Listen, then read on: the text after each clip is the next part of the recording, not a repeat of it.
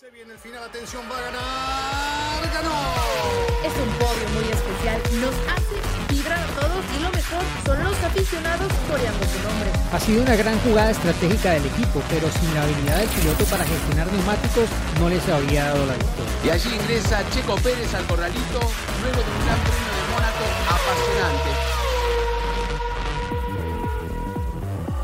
Fórmula Latina.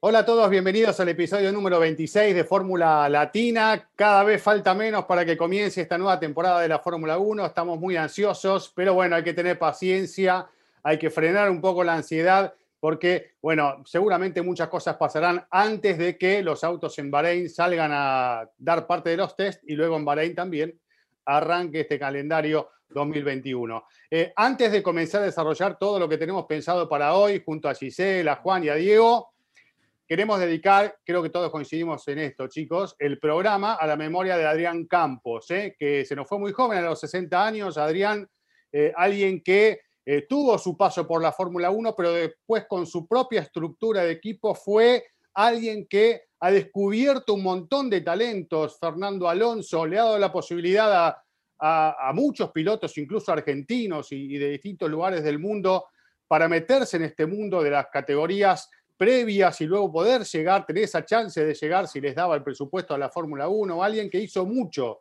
por esto, ¿no? Las figuras y esas personalidades que son tan importantes y que tantos pilotos eh, al día de hoy y sobre todo después de conocida esta triste noticia, lo tienen presente y a través de las redes sociales expresan su cariño. Uno ahí ve también, si bien ya lo sabíamos todos, lo que fue la figura de Adrián Campos, eh, que lamentablemente, como le decía, se fue tan joven. No, no fue COVID, fue un, una afección cardíaca la que tuvo, lamentablemente la que, bueno, eh, el, el, preparador y, el dueño de equipo de Valencia eh, no, nos, nos, dejó lamentablemente en este triste episodio. Simplemente para recordar, seguramente cada uno tiene algo para decir antes de desarrollar todo el material que tenemos para hoy.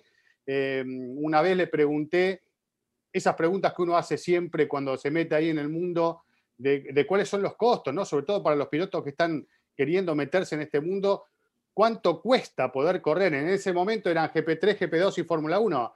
Eh, y bueno, él me contaba, en GP3 más o menos era un presupuesto de 700 mil euros por año.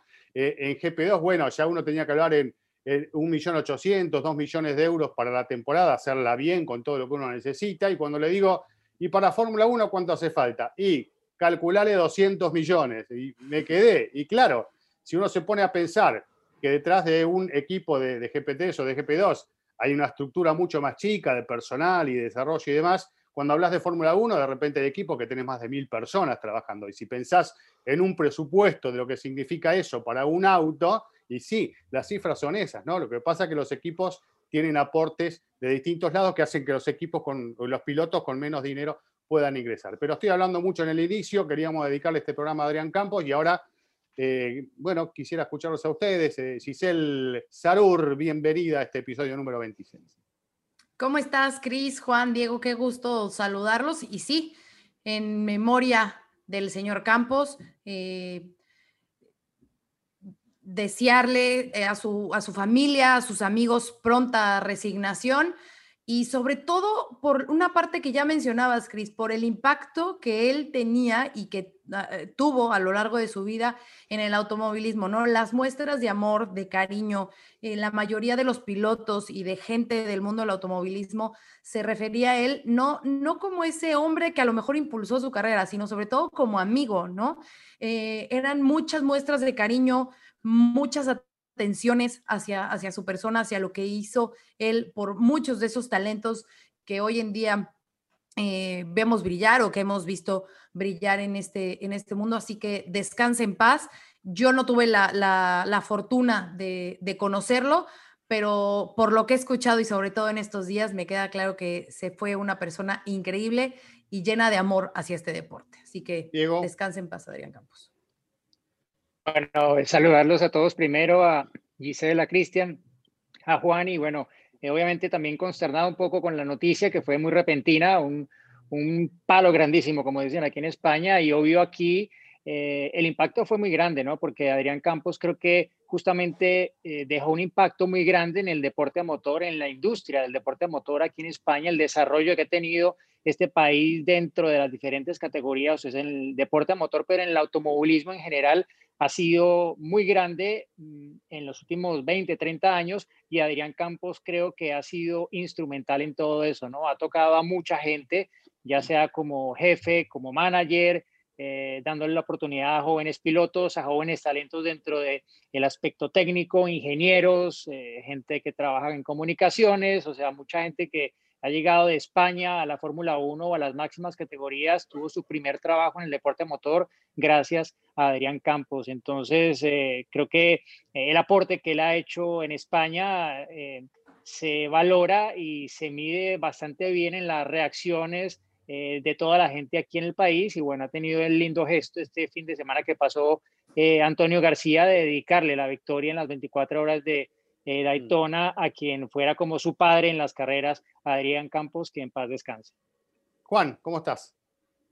Bueno, hola chicos, ¿cómo están? Sí, la verdad que me sorprendió muchísimo a una persona que, con la cual he tenido mucho trato, sobre todo por las categorías inferiores, inclusive desde las primeras épocas de Alonso, y como bien dijo Antonio García, cuando estaban en, la Nissan, ¿no? En, la Fórmula Nissan en España. Y, luego a partir de allí Fórmula E, equipos de Fórmula 3, de todo tipo de fórmula, pero yo creo que él dejó su vida con el automovilismo, ¿no? Porque los que conocemos bien este medio sabemos, y sobre todo hemos tenido la experiencia cercana de Scalabroni, tener un equipo eh, no de Fórmula 1, sino de fórmulas inferiores es muy difícil mantenerlo, uno deja la vida, embarga prácticamente todo lo que tiene económicamente y él lo hizo. Le ha ido bien en algunos momentos, muy mal en otros, pero siempre empujando y ayudando a todos. Y mi único recuerdo, así que me encanta eh, tenerlo siempre presente, fue en Malasia el 2003, cuando Fernando Alonso logra su primera pole. Eh, yo lo venía siguiendo con un telefonito que me recomendó el padre de, de Diego, que era de este tamaño más o menos. Entonces yo lo venía siguiendo a Alonso para hacerle la entrevista Alonso responde unas palabras y atrás venía Adrián Campos prácticamente llorando y dijo unas palabras fantásticas, ¿no? Que como que había logrado algo que nunca pensaba que lo iba a lograr, no siendo él, ¿no? Como por más que haya participado en la Fórmula 1 y se puso a llorar.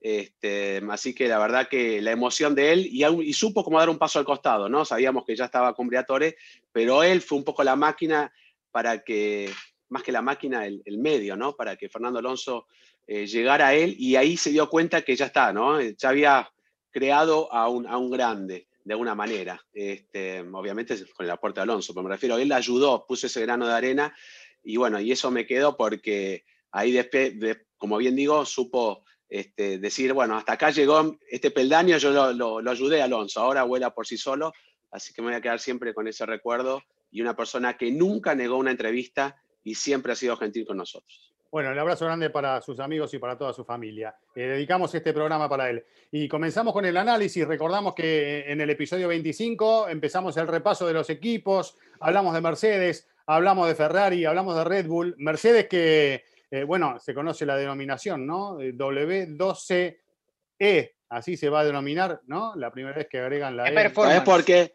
¿Sabes por qué es la W? ¿Sabes qué significa la W antes del número? A ver, enséñanos, ilústranos, Juan. No, no, quiero, te pregunto si saben. Es la denominación de wagon, que es, que es, auto. En, auto.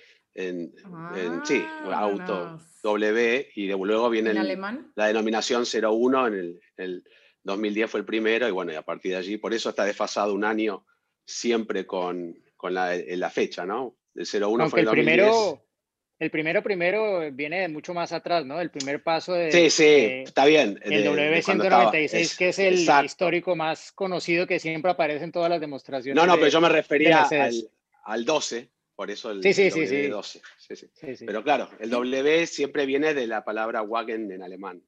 Bueno. Todos los días se aprende algo nuevo y hoy Juan nos ha ilustrado. Gracias, maestro Juan. Bueno, seguimos aprendiendo con Juan Fosaroli. El próximo episodio seguramente daremos más este, enseñanzas. No, no, hasta acá llegamos. bueno, vamos porque nos quedan siete equipos. No sé si nos dará el tiempo para todos ellos. Eh, si no, hay tiempo en los próximos episodios para seguir hablando. Pero estoy acá controlando para no pasarnos porque si no, Giselle después me, me reta y se enoja.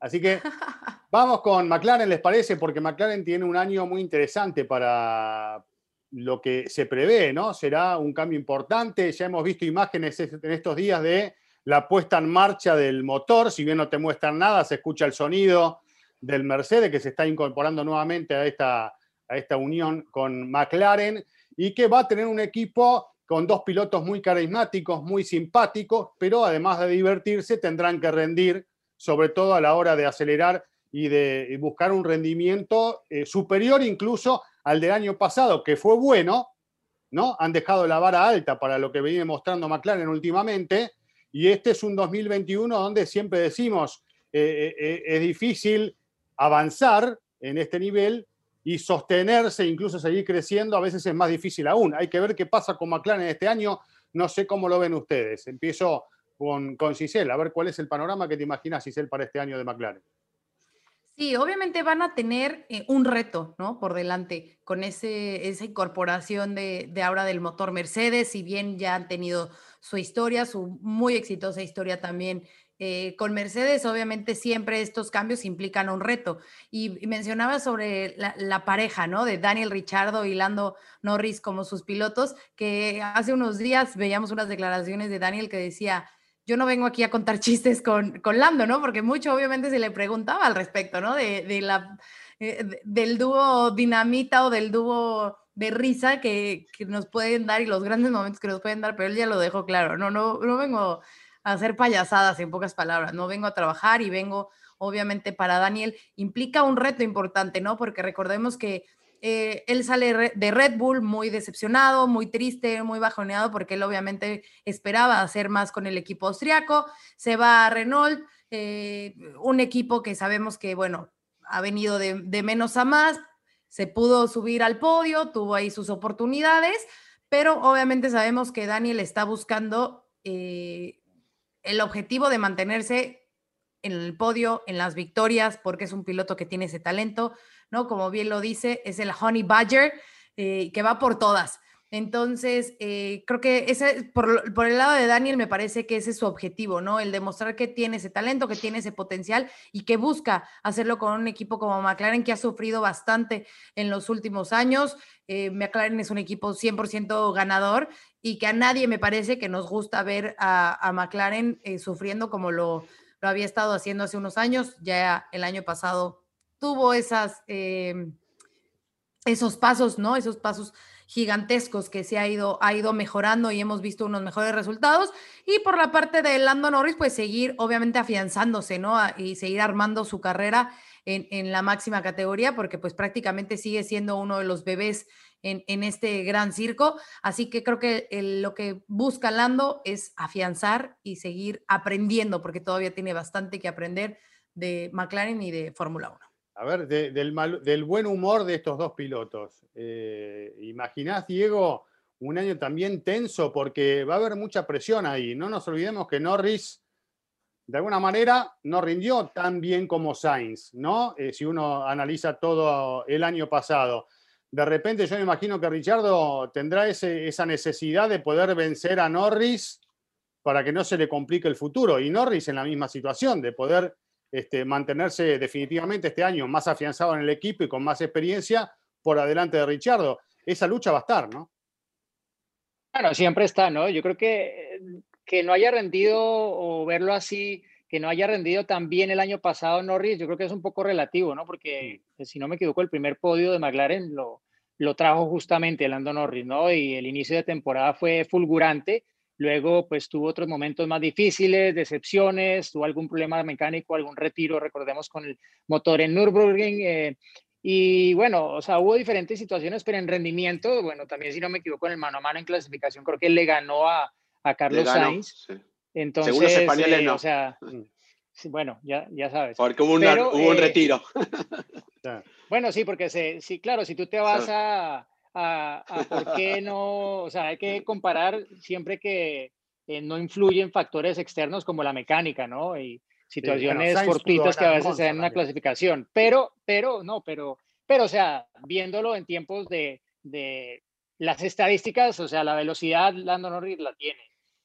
Pero me parece que Daniel Richardo es un piloto que está un pelín por arriba de, de ese nivel, ¿no? Del que tenían los pilotos de McLaren el año pasado. O sea, McLaren ha ganado un piloto que sabe lo que es ganar en la Fórmula 1, diferente a Carlos Sainz y a Lando Norris, que pues eh, Norris está todavía en, eh, muy temprano en su carrera en la máxima categoría y seguramente sus mejores años están por venir, pero yo creo que, o sea, a mí me, me gusta mucho McLaren, me gusta mucho por mm. cómo viene, me gusta mucho porque Richardo es una excelente adición al equipo, porque le va a poner un nuevo listón a Lando Norris, el equipo pues trae ese impulso, llega el motor Mercedes, que pues eh, sigue siendo el mejor motor de la Fórmula 1. Eh, ellos pues han tenido que diseñar, según sus propias palabras, un auto casi que completamente nuevo, más allá de que la, eh, el nombre sea como el del año pasado, pero con una M, el MCL35M, que entre otras se va a presentar el 15 de febrero. pero a mí me gusta mucho McLaren.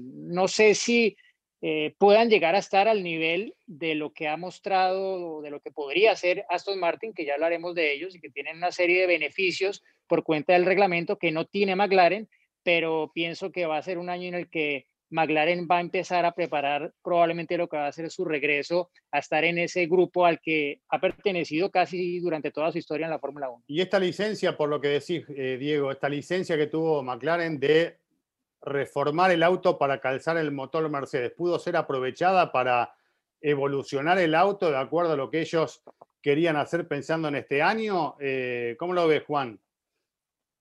Sí, obviamente, pero yo creo que han hecho un gran trabajo, y bien lo dijo Diego.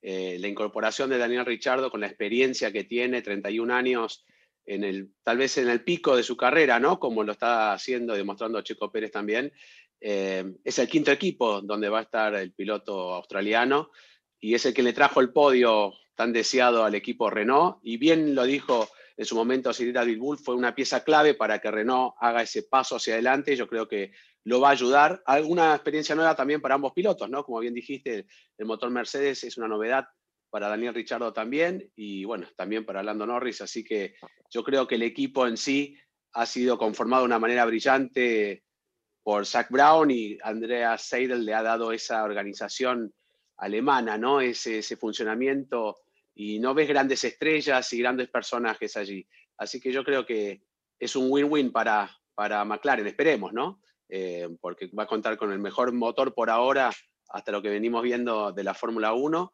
Así que la relación esa que bien decía Giselle, este, de ellos dos graciosos, vamos a ver cuánto dura también, ¿no? Porque hay una diferencia generacional también muy grande, pese a que Daniel Richardo es un tipo muy divertido.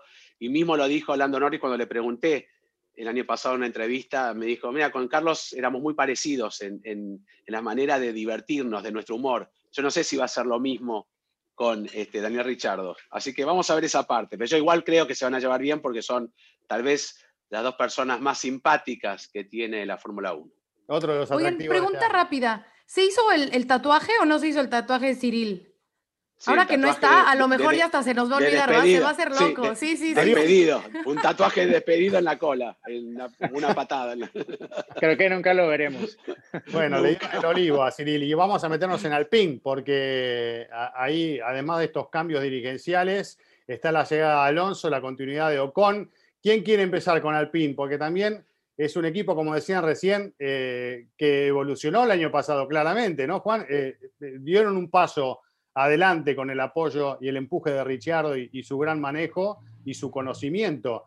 Pero bueno, ahora llega Alonso y tendrán que estar a la altura de las circunstancias. Creo que Alonso no viene a renegar como lo hizo aquella vez en McLaren, viene a buscar otro tipo de resultado, ¿no?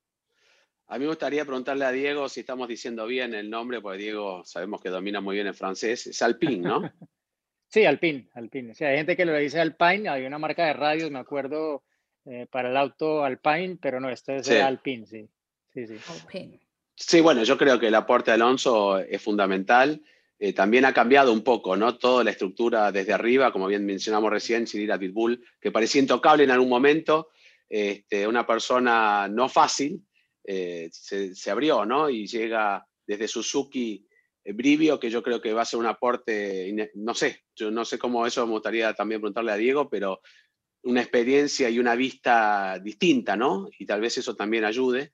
Este, como pasó, ahora me, olvidé de equipo que, llega em, el que estaba en Volkswagen, ¿cómo se llama? Eh, ay, se me fue el nombre. Ah, sí, sí. El que, que llegó a Williams que llegó Williams, ¿no? Que en su momento también iba a hacer un pase a McLaren, me acuerdo, y, y, no, se llegó, no se llegó a concretar 100% por la salida de Ron Dennis, pero venía con mucha expectativa y, ay, tengo el nombre, ¿viste? Cuando tenés el nombre ahí. Bueno, cuando nos acordemos eh, lo, ponemos en gráfica acá abajo. Y... Está bien, pero no importa, venía del rally a, a la Fórmula 1, algo totalmente distinto, como pasó con David Richard también en su momento, ¿no? Que hizo crecer también un poco al equipo bar viniendo del mundo del rally, pero me refiero que hay piezas nuevas en una estructura que cambió desde su jefe, ¿no? desde el CEO eh, con Dimeo, así que yo creo que el aporte de Alonso va a ser muy importante.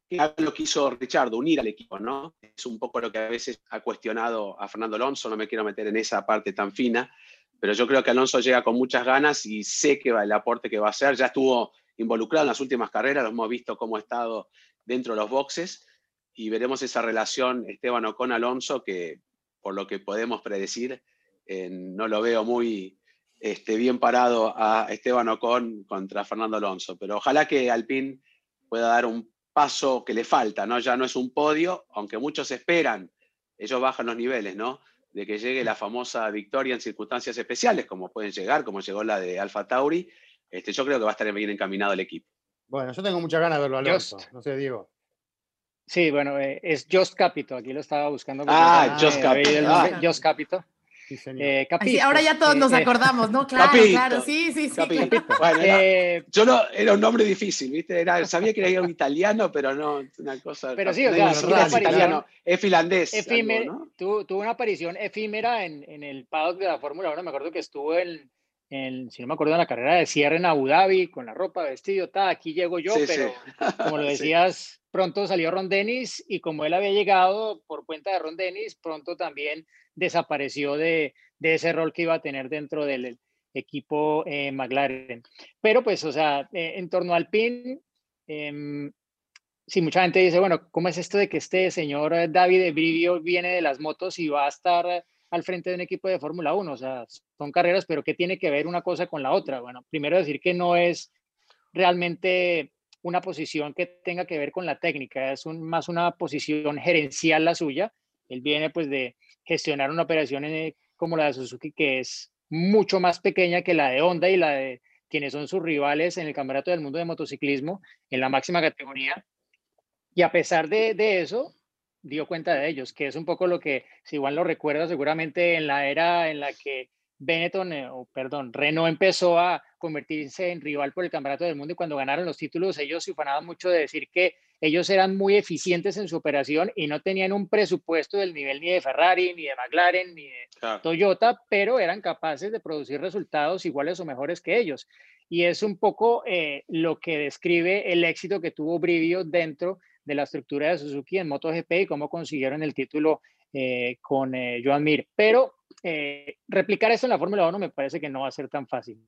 Y a mí lo que me preocupa es que todos estos cambios hayan llegado tan tarde que todavía, cuando estamos grabando este podcast, no se conozcan en realidad todos los nombramientos que deberían darse para ya tener una estructura clara, ¿no? Marcin Budkowski, pues todavía no se ha confirmado como la persona que va a estar justo debajo de, de David Brivio, eh, pero pues se sobreentiende que, va a ser, ¿no? Creo que pues probablemente son más los anuncios que están por llegar que las posiciones por definir. Y eso de alguna forma me parece entorpece. Aparte que pues esto realmente no se ha hablado mucho del tema, pero con la situación del COVID en Gran Bretaña, en este momento los equipos están muy limitados en todo lo que pueden hacer. Eh, hay equipos que prácticamente pues hay muy poca gente trabajando dentro de la fábrica porque pues las normativas en Gran Bretaña, salvo algunas excepciones, pues eh, permiten eh, mm. estar trabajando allí, ¿no? Y para, para Renault, pues hombre, yo creo que eh, cerraron un capítulo en ascenso, digámoslo, sin llegar tal vez en general a los resultados que ellos aspiraban, puntualmente sí con los podios que consiguieron tanto Richardo como al final de la temporada Esteban Ocon, pero creo que todavía les, les falta llegar a eso que aspiraban a obtener hace un par de años, ¿no? Ojalá que las cosas vayan bien. Yo le tengo más fe a Alonso que a el equipo en general para el próximo año.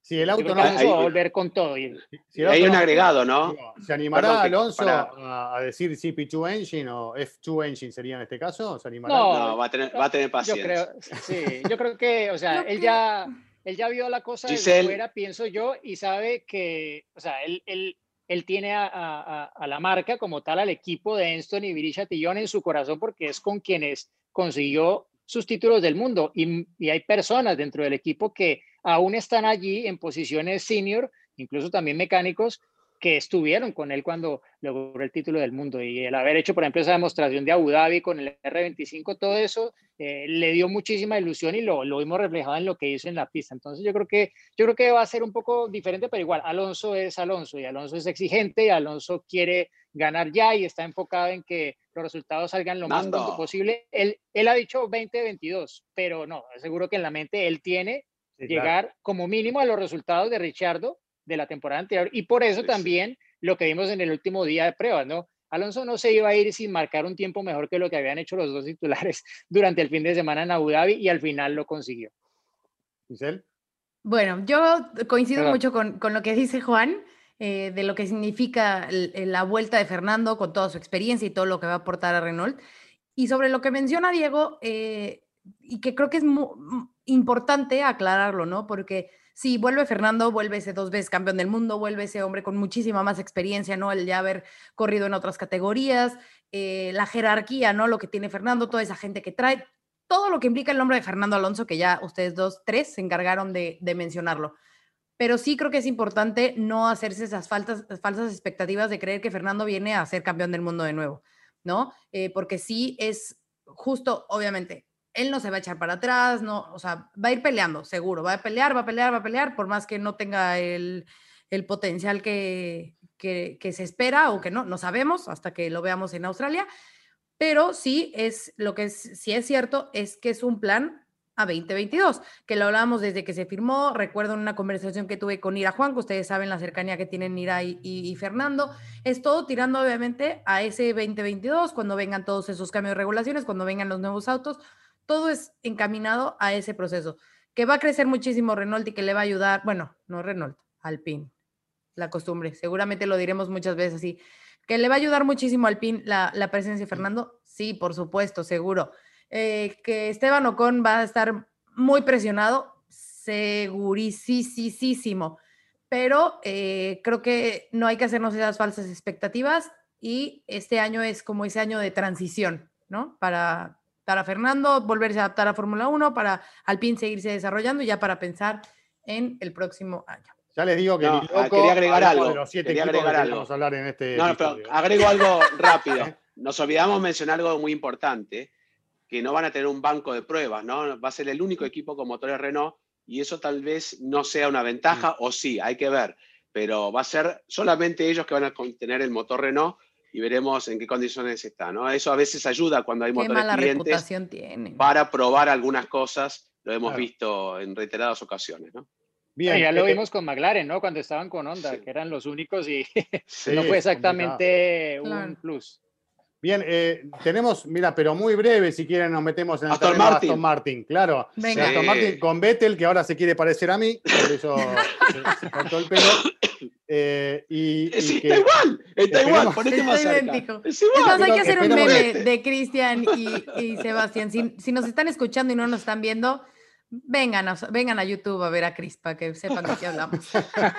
espero que no haya perdido la fuerza, ¿no? Eh, Ahora, y que Esto, estuvo de más un poco las burlas, ¿no? Me pareció a mí. No me, no me Sí, cayó muy simpático. No, A demasiado. mí me O parece sea, que Y de lo portales importantes, ¿eh? Eh, ¿Qué tiene que ver, no? La verdad que eso Sí. fue un, algo medio ridículo, pero bueno, hay que, hay que aceptarlo, ¿no? creo Sí, que lo señor. único que hizo fue cortarse el pelo, porque él ya, pues, o sea, ya Sí, se veía siempre desde se tiraba todo que- para adelante, Que ya no tenía sí. tanto pelo aquí arriba, pero pues bueno, o sea, es- eso ni lo va a hacer más rápido ni lo va a hacer más lento. Y él Exacto, aparentemente seguro. lo lleva con completa naturalidad y dignidad, porque pues, al final que, Sí. que tiene, para muchos hombres seguro que es duro.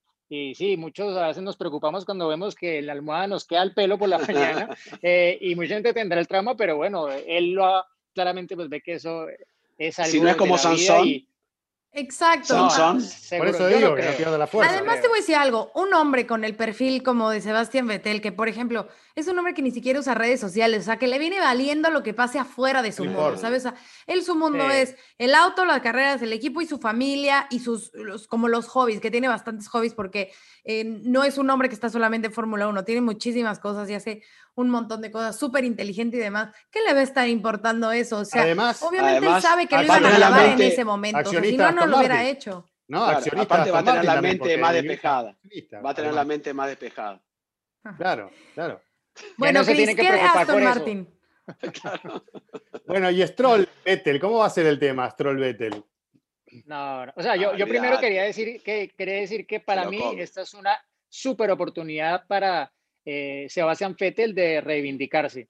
Eh, yo creo que el auto que se va a encontrar ahí va a ser un auto que va a ser mucho más a, la mano de lo que él necesita para mostrar la habilidad que lo llevó a ser cuatro veces campeón del mundo, ¿no? Porque obvio después de, de lo mal que ha cerrado su ciclo con Ferrari, pues sus detractores eh, salen a decir, mira, es que ahí está, eh, no debería tener cuatro títulos si no hubiera corrido cuatro años seguidos con Red Bull, ¿no? Pero pues lo mismo se puede decir de muchos otros títulos Sí. que se han logrado porque al final, como bien lo decía Pedro de la Rosa aquí un día, los mejores pilotos acaban en los mejores autos. Y en su momento Vettel fue pues ese piloto que venía con el impulso, Red Bull lo llevó y al final consiguieron pues esa seguidilla de cuatro títulos eh, consecutivos de pilotos y constructores y, y ojalá que lo veamos volviendo a, a- a mostrar eso que, que ya ha demostrado en el pasado, ¿no? Y que desafortunadamente se ha quedado un poco en el olvido para mucha gente, ¿no? Yo creo que, que es una muy buena oportunidad para él, es respirar aire fresco, eh, también para el equipo obviamente contar con un cuatro veces campeón del mundo es levantar su perfil, además con la llegada de Aston Martin,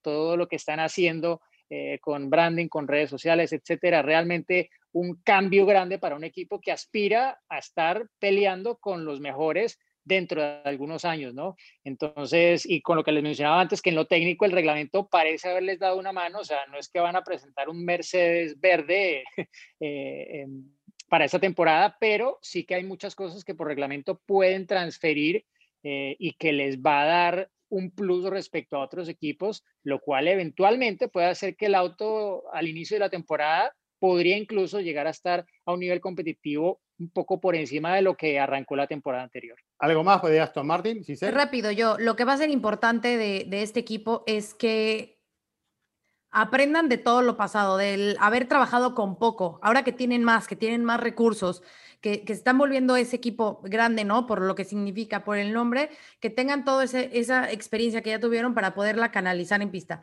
Vimos algunos errores eh, la temporada pasada, ¿no? Que mucho lo decíamos, que actuaban un poco como ese equipo de media tabla para abajo, ¿no? Entonces, que piensen en grande, que les sirva, obviamente, eh, para crecer el tener a un cuatro veces campeón del mundo, a un Lance Stroll que seguro le va a aprender muchísimo a Vettel y que ojalá eso también le sirva a Lance, ¿no? Para seguir creciendo como piloto y seguir mejorando, que eso también obviamente genera Sí, mayor competencia. Que no es lo Fórmula 1. mismo el nombre Racing Point que el nombre Aston Martin, porque se están representando una marca que significa otra cosa y que tiene otro tipo de repercusión en el mercado, ¿no? Incluso también. Así que eh, me parece Pero lo bueno es que viene con, con un buen antecedente el año pasado, ¿no? Con la victoria Claro. de Checo y con el papel que demostró Racing Point.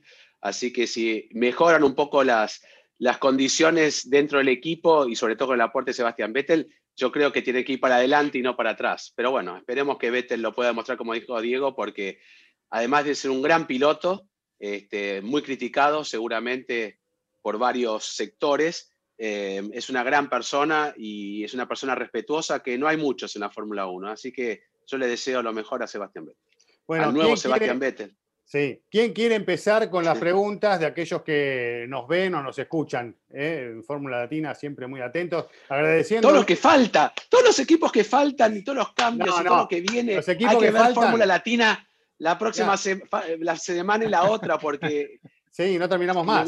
no- podemos está- quedar es- sin estamos años. muy contentos de que nos manden sus preguntas. La verdad es que Sí. hemos recibido muy buena respuesta de ustedes, así que recuerden seguirnos en las redes sociales, porque muchos nos preguntan que por dónde, que dónde se envían. En redes sociales, recuerden seguirnos, estamos en Twitter, en Instagram.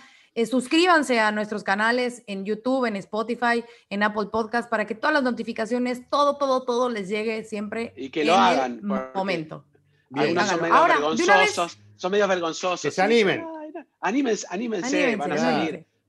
Lo van a A ver, ver. en su casa, en todos lados. Hay que animarse. Y además que hay Fórmula Latina que, que viene creciendo y estamos muy contentos. ¿eh? Por Sin techo. Ya, con techo. ya casi 20 mil suscriptores, ya casi. Uy, Estamos muy venga. contentos por toda la realidad A que ver. estamos viviendo. Y se viene un año con muchas ganas y con mucha fuerza. Así que eh, vamos con las preguntas. Eh, nos han mandado el video algunos de ellos.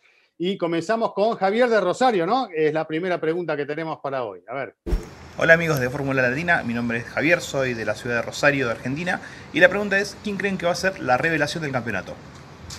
Bueno, Javier, eh, es difícil la respuesta a tu pregunta, porque eh, uno tiene que pensar eh, como revelación a aquellos que están eh, naciendo dentro de la Fórmula 1, ¿no? Eh, porque uno de repente ves un año fantástico de Checo en Red Bull, pero lo tomás como revelación, ya todos sabemos lo que, lo que hizo Checo después de tantos años en la Fórmula 1 y hasta dónde puede llegar, así como muchos otros, pero eh, tomamos como revelación que a, a, a Sunoda, eh, a, a aquellos que están sumándose a, A Kimi Raikkonen, ¿no? hasta dónde puede llegar, ¿no? A Kimi no, porque ya está más allá del bien y del mal, ¿no? No, podríamos a los que cambian de equipo, tal vez, en el caso de Vettel o al que retorna como Alonso, podríamos darle ese, ese extra como revelación si hacen un buen papel. Digo, por lo Sí, que venía un el Aston Norris, antecedente. por ejemplo, destacándose Martin, es un superlativamente. nombre nuevo. Aston Martin, claro. Claro. Bueno, yo voy a decir mi- un- una para mí que puede llegar a ser y ojalá por un, también por una, una mezcla de apellido y de lo que viene arriba de él. Me gustaría que la revelación sea Mick Schumacher. Ah, bueno, está Eso. bien, está muy bien. Voy contigo. Voy contigo. Bueno, vamos a ver qué nos dice el tiempo, ¿no? Porque es así. Diego, Diego, revelación. Diego, tirame un nombre. Bueno, yo para decir algo diferente me apunto a, Yuki Tsunoda. Bien, me gusta. que va con Ojalá. el 22, va con el 22 este año. Dijo que quería el 11 porque era el número que llevaba cuando empezó a correr en los karts, pero como ya lo tenía Checo, entonces el 22, que eh, aparte es de Lo usó Hamilton, que es un ¿no? piloto a quien admi- admiró mucho. También, bueno, y tam- también lo usó Takuma Sato, Aparte, es, Acá- es el mejor prospecto de Japón para mí, ¿eh? de los últimos Sí. japoneses que han llegado a la Fórmula 1 sin desmerecer a, a Kobayashi, a mismo Sato, que ha hecho un gran trabajo. Por lo que el antecedente que tiene, creo que es uno de los mejores prospectos de, en la Fórmula 1 del país de arrancó ganando 1 a 0 porque Gasly tiene COVID, ¿no? Por estos días. Este, eh, ¿A no le parece raro que todos le agarren COVID? Como diciendo, me lo agarro Es la ahora. mejor. ¿Eh? Es la mejor, Eh, eh, la sí. mejor época del año para tenerlo para los pilotos Exacto, antes de arrancar la temporada. bien. Para mí, lo sospecho No, que no todos le creo. agarran COVID. Bueno, No creo. no sé. Bueno, vamos a escuchar a Helmut Laura. Marco, Sí, sí. Helmut Marco tenía Colombia. razón. Vamos, Sí, vamos a escuchar a Lau. Quería contagiar a todos, Helmut. Vamos, desde Colombia nos llega esta pregunta. A ver. Hola, mi nombre es Laura Badal, aquí de Bogotá, Colombia, y mi pregunta para ustedes es si creen que el desempeño de Vettel mejorará estando en Aston Martin, y si el problema de los pobres resultados fue de Ferrari o de lo que hicieron los pilotos con los monoplazas que se les dio para conducir. Muchas gracias, Lau, por tu pregunta. Bueno, ya contestamos un poco lo que esperamos con Vettel y Aston Martin. Ojalá que esa dupla pueda dar eh, muchos frutos y muchas alegrías en la pista. Y eh, yo diría que fue un poco de los dos, ¿no? O sea, Ferrari que no estaba pasando por un buen momento, tuvieron muchísimos problemas. Obviamente esto eh, también, eh, al final son seres humanos y creo que esto también pega anímicamente, entonces ya la relación estaba muy desgastada entre Vettel y, Ferrari, él ya no se sentía cómodo, creo que fueron un cúmulo de factores por lo cual vimos ese bajón en Sebastián Vettel, pero los que son buenos pilotos y los que aman el automovilismo y los que se mantienen, eh, no se les olvida la pasión que tienen y por eso siguen y siguen corriendo. Así que Betel ganando y en podios y demás, lo vamos a tener para rato. Hubo otro responsable, además de Ferrari y de Vettel. Leclerc. Exactamente. Bueno, claro, muy bien. Bien, respondida esta pregunta, vamos con otra más. A ver. Amigos de Fórmula Latina, soy David Guerra de Guadalajara, Jalisco. Y mi pregunta es la siguiente. ¿Qué equipo creen que tenga el mayor incremento o que crezca más en base a su relación de pilotos y motor o aerodinámica? ¿Y cuál equipo creen que baje más en la tabla en los mismos conceptos? Un saludo desde Guadalajara, saludos. Bueno, David, ahora nos metemos en el oráculo de Fórmula Latina, una bola de cristal, y vamos a decirle, no, obviamente esperamos ¿no? Eh, los equipos que no han rendido bien, en el caso de Ferrari, que han rediseñado su unidad de potencia dentro de las limitaciones que hay. recordemos que hay una sola opción, ¿no? De poder este, modificar, no antes con los upgrades o los specs que se iban presentando durante el año. Yo creo que Ferrari tiene que dar sí o sí un paso hacia adelante y para mí es el que mejor, el que mejor va a mejorar, no quiero decirlo, sino el que va a mejorar con respecto a lo que hizo el año pasado, ¿no? Para mí debe ser una obligación por parte de Ferrari. No sé qué opinan ustedes. Sí, hay que ver qué pasa con Haas, que viene de un año muy triste, ¿no? También. A ver si pueden dar un pasito adelante, pero tal vez venga de la mano de Ferrari también, ¿no? El posible Mm. avance de Haas. Y de Sí, yo- retroceder yo, yo- creo que es difícil. ¿no? O sea, porque como que Ajá. retroceder, pues obviamente todos quieren ir para adelante, ¿no? Avalanche. Pero cuando Avalanche. alguno va para adelante, au- automáticamente otro va para atrás. Claro. Entonces, Por eso, eh, pero... es así el juego en la Fórmula 1. Entonces, pero a ver, Gis, es que tú no tienes la bola de cristal, pero tienes el micro de cristal. Yo veo que eso cambia de colores como una bola de bien. A cristal. ver, claro, ¿Qué- qué- qué preguntale. dice tu Ahí está, rojo se puso, se puso rojo. Mira, es azul, mira. va por los azules. Marcelo, Williams va a ir para abajo. Eso para hacer la competencia a Diego, que tenía la luz atrás que cambió de Ahí luz está. y ahora quiso hacer Claro, le quise hacer la competencia a Diego. Se puso todos los colores, Williams ahora, todos, todos van a Todos, mejorar. todos. Está programado. Es, es el micrófono en la Fórmula 1, ¿no? Otra todos pregunta más. los colores. Otra pregunta más. Vamos, vamos, que se A ver, vamos a escuchar a Marvin. Venga, Marvin. Amigos de Fórmula Latina, mi nombre es Marvin Razo. Les saludo con mucho cariño desde Mérida, Yucatán, México. Me encanta el podcast. Y mi pregunta es si con estos pequeños cambios que hubieron en la reglamentación para el 2021, como el sistema DAS que ya no tendrá Mercedes y la igualdad de presupuesto para todos los equipos, ¿ustedes creen que habrá una disputa por el campeonato de constructores más reñida en puntos? ¿O se lo llevará de nuevo Mercedes de calle? Si puede contestar Diego mejor. Juan, puedes decir la palabra el torito. Es que la dices increíble. A ver, A ver, Juan. Juan, a ver, A ver, Juan, ¿cómo te sale? torito. El torito. Marvin, Marvin. ¿Cuándo Saludos. dijiste el torito? Yo nunca te escuché Torito. ¿cuándo- de, sí, sí, ¿de dónde torito salió el torito? El torito. El torito Bueno, roso. muchas gracias a, a Marvin por la pregunta y, y bueno, em, yo creo que dependerá de Red Bull principalmente si, si al final es eh, otro año de, de dominio de Mercedes, ¿no? Pero Aquí Richardo, con el- con el Richard de pero- Norris. eh. Ah, dale, Ya, sí. ya, ya. pero, Por favor, Diego, pero sí, creo que, creo que depende básicamente de ellos. Ojalá dependiera también de Ferrari, pero eso lo, lo veo difícil, ¿no? Eh, como tú dices, eh, son pequeños cambios en la reglamentación. No se puede hablar seriamente así, muchachos. No se puede. seguí, este Diego, seguí, ha perdido seguí, toda seguí. su seriedad. A ver, Eh, tu bueno, profesionalismo, sí. Diego Ahí Mejía. está, ahí está. Sí, vamos, bueno, eh, como decías, pequeños cambios, ¿sí? Eh, en lo técnico, sobre todo, que tal vez no sean tan pequeños. Hace poco mencionábamos ese video de James Allison de, de Mercedes y como él decía, sí, son cambios que en principio parecen pequeños, pero no son tan pequeños porque los autos de entrada les quitaron más o menos un segundo por vuelta de, rendimiento, ¿no? Probablemente, pues cuando eh, lleguen a la pista ya habrán recuperado parte de eso, pero pues eh, al final lo que mencionabas también del recorte de los presupuestos, yo pienso que no es un tema que se va a ver reflejado necesariamente en esta temporada 2021, sino más a partir del próximo año, porque los autos de este año se diseñaron y se desarrollaron básicamente sin límites de presupuesto. Los de 2022 van a tener aplicado ese nuevo límite e igual de allí en adelante. Entonces pienso que es una medida que afectará más a largo plazo que para este 2021. Gracias, Marvin. Y Juan, otra vez, ¿cómo es? Vamos. El torito. El torito. Eso. Ah, Yo, no a decíamos, ser muy. Giselle, Giselle y, y yo parecíamos eh, Lando Norris y, Y, Y y Richard. Daniel Richardo en el Richardo Gran Premio de Inglaterra, ¿no? Sí. Eh, Gran Bretaña, quedé- perdón. No entendí mucho todo porque me quedé pensando con el, en el torito ese y estaba buscando Claro. alguna referencia y no, no la encuentro todavía. El torito rojo, el torito Ahora rojo. que, ahora que nos cuente por qué le pedí de lo del torito, pero vengo. Bueno, ¿Hay más bueno, todavía, Chris? hay más, viene una de directamente desde Ecuador, ahí va bajando la pregunta. a ver.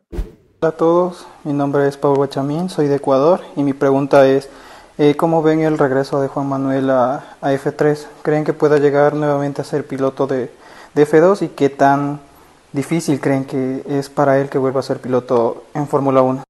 Bueno, Paul, gracias por tu pregunta y me parece que en los próximos días podemos tener una sorpresa relacionada con este tema, ¿no? Porque estamos todos muy a la expectativa del regreso de Correa a las pistas después de pasarla realmente muy mal, ¿no? 20 operaciones, eh, una pierna que uno la veía en las imágenes y daba impresión eh, y se preguntaba, ¿va a poder volver a subirse un auto? Y bueno, ahora confirmado en Fórmula 3, ¿no?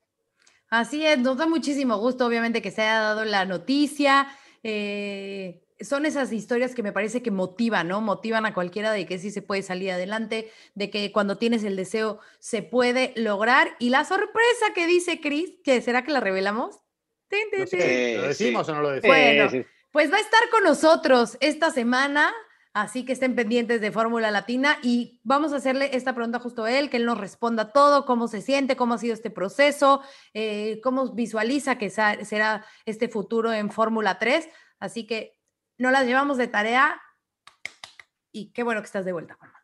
Bien. Recuerden eh, darle al botón de suscribir y poner la campanita para que les llegue la notificación cuando esté el podcast con Juan Manuel Correa. Bien, bien, falta muy poquito para eso, así que a estar pendiente de Fórmula Latina. Otra pregunta más, eh, y esta es más técnica, así que la va a contestar el señor Mejía. Vamos a escuchar. Hola, buen día formuleros, ¿cómo están? Eh, saludos desde México, mi nombre es Julio César. Mi pregunta para ustedes es, eh, ¿cómo certifica la FIA el tiempo que usa cada equipo el túnel de viento? ¿Y cómo certifican que no hagan pruebas en privado con el auto del año anterior? Y mi parte de esa pregunta es, ¿por qué no pueden hacer uso libre de esos dos conceptos? Saludos, gracias. Bueno, Julio César, muchas gracias por eh, la pregunta. Es, es una pregunta bien técnica, trataré de responderla lo más brevemente y sencillamente posible. Em, el reglamento deportivo de la Fórmula 1 mm, define todas estas restricciones muy claramente.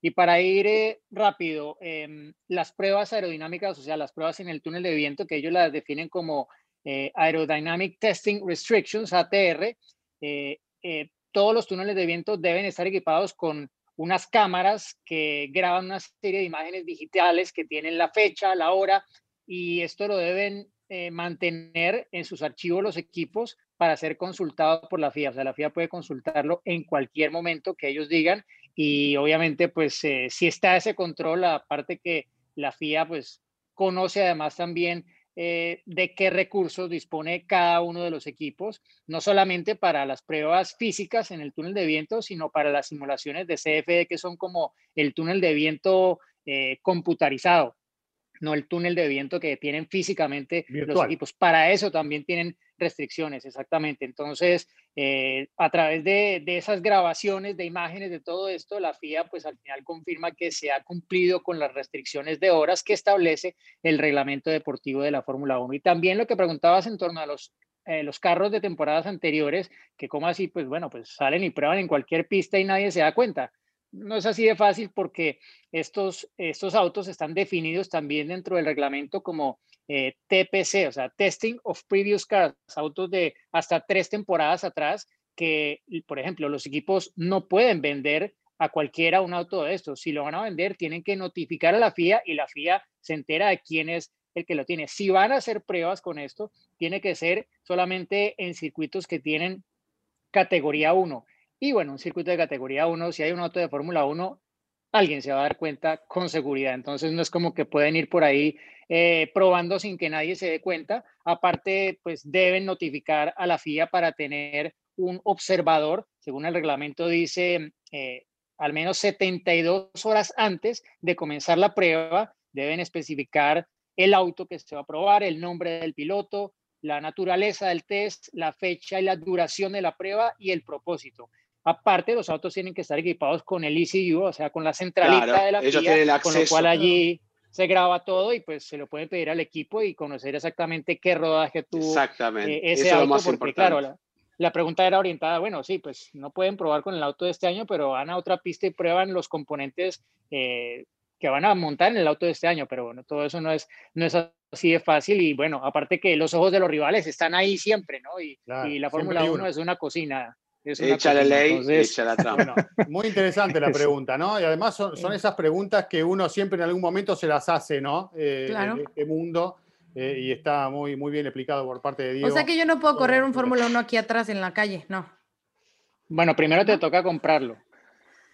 Sí, igualmente no, vas a ir más despacito, me parece, así que vos te lo podrías. ¿Quién sabe? Acuérdate que ya soy este meteoro. NASCAR no, NASCAR podés correr, NASCAR podés correr. Danica Bueno, Patrick.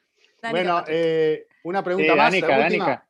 la última la contesta nuestra Danica Patrick. A ver. Hola amigos de Fórmula Latina, mi nombre es Jaén Barrera, soy de Ciudad de México y mi pregunta es, ¿ustedes al viajar por el mundo con la Fórmula 1, cómo llevan el tema de las visas y los pasaportes? Saludos.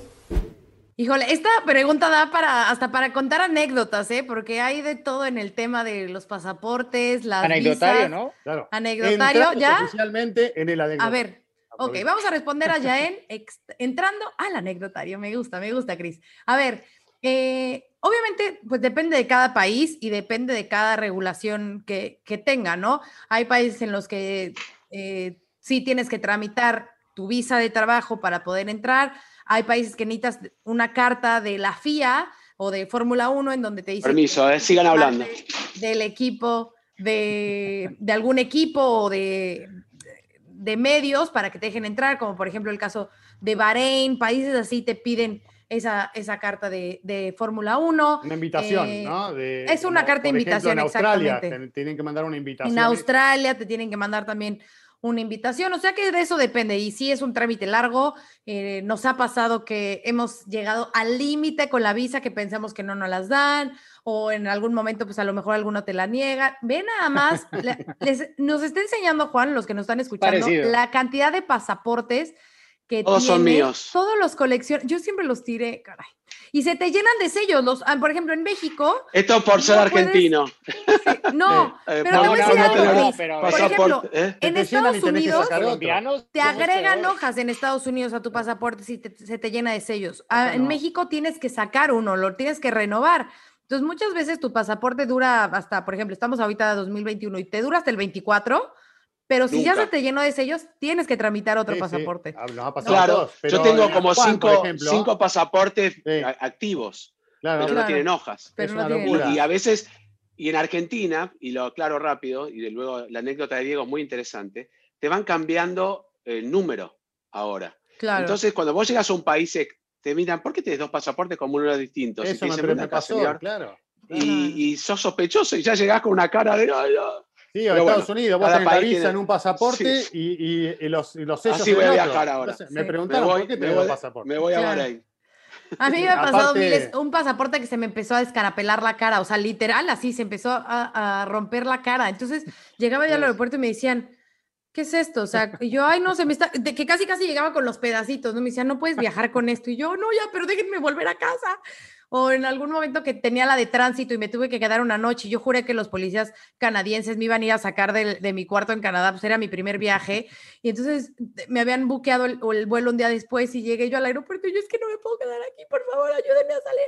Me decían, no te preocupes, a ver, ya estás aquí, es una noche, es de tránsito, tienes tu vuelo mañana, no es como que van a ir a buscarte al hotel y yo, ay, pero qué miedo quedarme aquí". Pero al final, bueno, no pasó nada. Son historias que vas aprendiendo, obviamente, con, la China experiencia de los había viajes. ese límite, ¿no? De que llegaba justo con la visa, ¿no? Que China te lo aprobaba justo ahí a- antes de viajar. A mí me ha pasado un par de ocasiones. Que uno andaba O ahí. Rusia, que tienes que quedarte en el aeropuerto cinco horas en lo que haces el tránsito. Uf, hay muchas. A ver, Diego. Bueno, y no, antes de Diego. Diego llegó eh, tarde, eh, quiero llegó tarde aprovechar un la de cantidad carreras. de pasaportes de, de Juan Fosaroli para indicar que en cantidad de carreras de Gran Premio visitados están Eccleston, creo que José María Rubio, fotógrafo amigo nuestro, y Juan Fosaroli con Felipe Magós deben ir ahí cabeza a cabeza. Deben estar ahí. ¿Cuántos tienes, Juan? Y no, nunca llevé la cuenta, pero Ay, estaba pero por los 350 y no conté más. Así que esperemos poder seguir sumando cerca de los 400. Todavía me falta para llegar a los, a los 500 y pico de José María Rubio. A ver si un día Pero invitamos a Rubio, te que cuento, él sí tiene un te cuento esta rápida de pasaporte, así vamos a pará, que es la más pará, interesante. iba no, yo primero. una vez, No, yo pero primero. la tuya es larga. Esto es una cosa rápida. Un día se me empezó a despegar una visa, ¿no? De China, que estaba mal pegada. Digo, bueno, no tenía hoja, la saco. Todo perfecto, pero quedó como manchado. Llegó, a no me acuerdo, una escala en Suiza y el tipo, acá había algo. Vos sacaste una información fundamental y es una, un delito. No, señor, se me habrá pegado algo. No, no. Con lupa, la llevaron adentro, venían con un microscopio. No. Finalmente entendieron que había algo pegado que se despegó, pero que no había ninguna marquita como que yo lo había sacado. Como que la hoja se había quedado más amarilla y ni siquiera quisieron sellar esa hoja, buscaron un huequito y sellaron ahí porque pensaban que esa hoja correspondía a alguna otra cosa. Pero bueno, Menos mal. Si estuve no más o menos una. Una hora sentado en una sillita esperando que dec- decidieran si me dejaban pasar o no. Pero son... Y, y las gotitas... Aparte te sentís eh, Bin Laden más o menos en esos Claro. momentos, ¿no? Estás temblando. Perdón por la palabra, no tenía que haber dicho No, eso. yo bueno. creo que Bin Laden no, no tiembla, pero bueno. Em, eh, bueno, es que tú dices que los argentinos, eh, mira la cantidad, bueno, a, a los colombianos nos tocaba mucho peor, o sea, había muchos más países que nos pedían visa cuando yo empecé a seguir la Fórmula 1. Un pasaporte me duraba, por los sellos y las visas, me duraba máximo dos años. Claro. Eh, y pedía el pasaporte con más hojas, y es que ni así, porque era tal la cantidad de visas que, o sea, todavía tengo, bueno, pasaportes con visas que ya obviamente no uso porque ya no tienen páginas, pero son de hace cuatro, cinco y más años, con las visas vigentes todavía. Pero claro, Claro. con tanto viaje te toca, te toca renovar. Y bueno, y me pasó, me pasó una vez cuando el inicio de la temporada era Australia y luego Malasia. Ujú. me acuerdo de Eh, eso. eh, eran, bueno, nosotros nos quedábamos en Australia unos días y luego nos íbamos a Malasia. Y eh, pues nunca me habían pedido visa para entrar a Malasia. Y resulta que de un año para otro esa normativa cambió y obviamente no nos enteramos. Nos enteramos cuando, cuando llegamos al aeropuerto a abordar el vuelo y nos dijeron, ¿y dónde está la visa? Oh, Y esto era el Estaba con Germán, de la estaba carrera. con Germán, Sí, claro, papá. claro.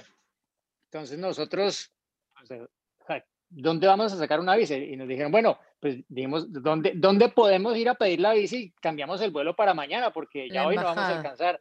Y nos dijeron, sí, en la embajada, claro. Eh, estábamos en Melbourne. La embajada queda en Canberra. Ah, muy bien. por suerte, por suerte, conocíamos a el embajador de Colombia en Malasia. Le escribimos y le planteamos nuestro caso, no sé qué tal. Bueno, él y su esposa, muy, muy, muy queridos, nos eh, ayudaron a, a hacer todo el trámite para poder tener la visa. Obviamente no nos iban a poder poner ninguna visa en el pasaporte porque lo teníamos nosotros, pero ellos lograron de alguna forma hacer el trámite allá y nos iban a recibir en el aeropuerto para que obviamente no nos cogiera la policía y nos llevaran a la cárcel por entrar sin visa. Bueno, cuento corto. Llegamos, el, el vuelo llegaba a esos vuelos de Malasia que te acordarás, eh, Sí, eh, a Juan, cualquier bueno, hora. También Giselle, a cualquier hora de la madrugada, que los que Sí. controlan ahí están medio con un ojo abierto y el otro ya cerrado. Bueno, llegamos, nos miraron el pasaporte y no nos dijeron nada y nos dejaron entrar. No. Después de todo el sufrimiento de... No, o sea, es que, es que fue, la pasamos muy, muy mal. Y bueno, ya hace unos años, hace dos años me pasó En que no me llegó la esa- visa, me negaron la visa de Australia. No debería decirlo públicamente, pero fue porque eh, pedí una visa que no era según el criterio de quien revisó el papel, la visa que yo, a la que yo debía haber aplicado. Y estaba en Hong Kong cubriendo la Fórmula E y tenía el tiquete, o sea, esto eh, me enteré el lunes y el viaje era el miércoles. Entonces, claro, ¿dónde voy a sacar la visa? Bueno, revolqué, o sea, tuve que hablar con no sé cuántos agentes de inmigración, tal, bueno, al final di con el que era y por suerte tuve que aplazar el vuelo solamente un día y llegué el jueves a primera hora de la mañana a Australia para iniciar la temporada 2019 o 20, ¿no? 19, 19, 19 de la 19. Fórmula 1. Pero bueno, qué, ¿puedo- qué mal, puedo- qué mal, cuadros. qué mal. ¿Puedo, no, puedo, puedo decir una cosa que estaría bueno, un anecdotario, pero sobre este tema, porque hay millones. Sí. Y uno rápido. A China uno tiene que ir con visa de periodista, de trabajo y demás. Y era un lío sacarla de acá. Yo sacaba de turista. A no llevar equipos, no pasaba nada. Pero el camarógrafo, teníamos que... Yo lo esperaba rápido afuera y rezaba. Y decía, uy, cómo tarda, cómo tarda. Y entonces tenía que pasar la cámara a escondidas. Entonces se ponía atrás de una señora, eh, no sé, hacía, empujaba a alguien para que se caiga, todos la miran y pasaba. Bueno, fue una pesadilla. Y me acuerdo, cada año yo salía y, y me quedaba esperando, porque él, él estaba esperando que entre mucha gente, pues si pasaba solo, lo agarraban. Y Ulises, como bien dijo, y en su momento Nat o hasta Javier, se escabullían y una sola vez nos agarraron, nos, eh, nos incautaron todos los equipos, pero hay de Abu Dhabi y demás. ¿Podemos poner un anecdotario una vez por, por semana o cada dos programas de solamente viajes? Lo hacemos así. Por favor, a, mí también alguna vez me, en Abu Dhabi nos A vos te ha pasado perder vuelos, todo esto relacionado, sí. La, vuelta al mundo que dio Cris para llegar también a, a Sí, Hay una linda experiencia mía yendo a Australia, me pasó de todo, pero bueno. de todo. Eh, ya vamos a contar. El tema es que el tiempo se terminó y hay que respetar los tiempos porque si no, seguimos de largo y uno tiene una familia. Si no arranca el campeonato y seguimos, claro. Claro, claro, aquí seguimos. hablando. bueno, chicos, eh, ha sido un placer compartir este Fórmula Latina nuevamente con todos ustedes. Que, eh, la hemos pasado muy bien, por lo menos en mi caso la pasé muy bien. Como siempre. Esperemos que ustedes en otro lado también. Y los esperamos en poquitos días nada más, ¿no? Porque viene la charla con Juan Manuel Correa y, y después el próximo episodio que ya estamos preparando mientras cada vez estamos más cerca del arranque de una nueva temporada de Fórmula 1. Así que, adiós. Gracias. Se viene el final, atención, va a ganar, ganó. Es un podio muy especial, nos aficionados coreando su nombre. Ha sido una gran jugada estratégica del equipo, pero sin la habilidad del piloto para gestionar neumáticos no les habría dado la victoria. Y allí ingresa Checo Pérez al corralito luego de un gran premio de Mónaco apasionante. Fórmula Latina. It's lunchtime at Tim Hortons, and we're serving up a special deal just for you. Our new $5.99 lunch deal includes your choice of any lunch sandwich and a side of crunchy kettle chips. Because what's lunch without a little crunch? And the sandwich choice is all yours, like a ham and Swiss, Chipotle chicken wrap, BLT, and more, made to order just the way you like it. Tim Hortons new lunch deal. Simple, delicious, and just $5.99. Now that's a good deal. Only at your neighborhood Tim's. U.S. only. Price and participation vary. Terms apply.